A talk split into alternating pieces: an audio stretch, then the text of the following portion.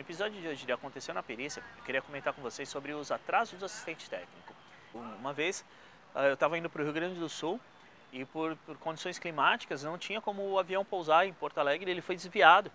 Por conta até de horário de voo, tudo, eu tinha programado para chegar no local com umas duas horas, duas horas e pouco de antecedência.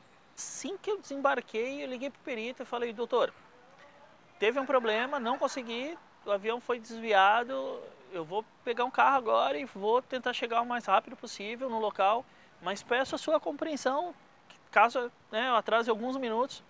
Eu falo, ah, tudo bem, Wagner, mas é, me mantenha é, informado, porque não dá para esperar muito. Eu falei, não, tudo bem, sem problemas. E aí tem, entrei em contato com a empresa para ver se conseguia para que eles me alugassem um carro, não consegui, peguei, aluguei um carro por minha conta, é, por conta e risco, né? Porque eu não sabia se a empresa ia me reembolsar depois. E aí, no meio do caminho, falei, né? Falei, doutor, estou perto, mas vou atrasar aí uns 15 a 20 minutos. Minha previsão era 10. Eu já falei 15 a 20 para não acontecer de eu atrasar mais do que eu falei. Né? Se eu falo que vou atrasar 10 e atraso 15, ele vai reclamar. Se eu falo que vou atrasar 15 e chego com 10 minutos somente, ele vai realmente ver que eu me esforcei. Então você tem que usar a estratégia. E, e, aí entrei em contato, falei, olha doutor, realmente vou atrasar mais uns 15, 20 minutos, mas estou chegando, por favor, né? E ele falou, ó, 15 minutos é o máximo que eu consigo esperar para começar a perícia, porque senão vai me atrasar nas demais perícias que eu tenho a fazer. Eu falei, oh, tudo bem, obrigado. E cheguei lá com 10 minutos de atraso, 10, 12 minutos de atraso, né?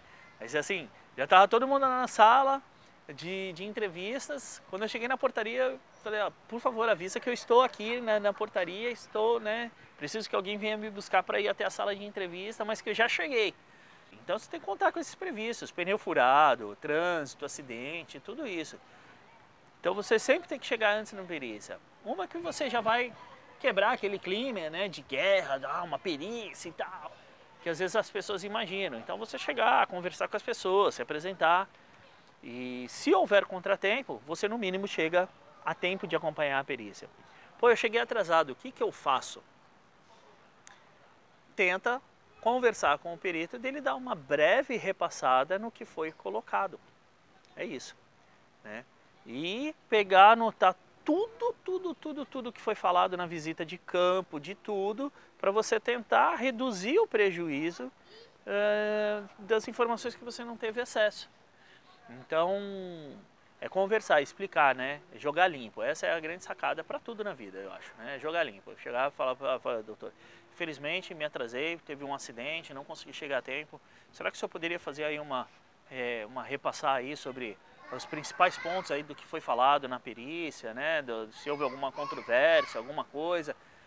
E, e, por isso que é importante também sempre ter alguém da empresa é, participando alguém que tenha conhecimento das atividades do reclamante, porque é, se você é assistente da empresa, né, você vai ter alguém para te apoiar ali, coletar as informações antes, é, no período que você não teve e ter acesso às informações.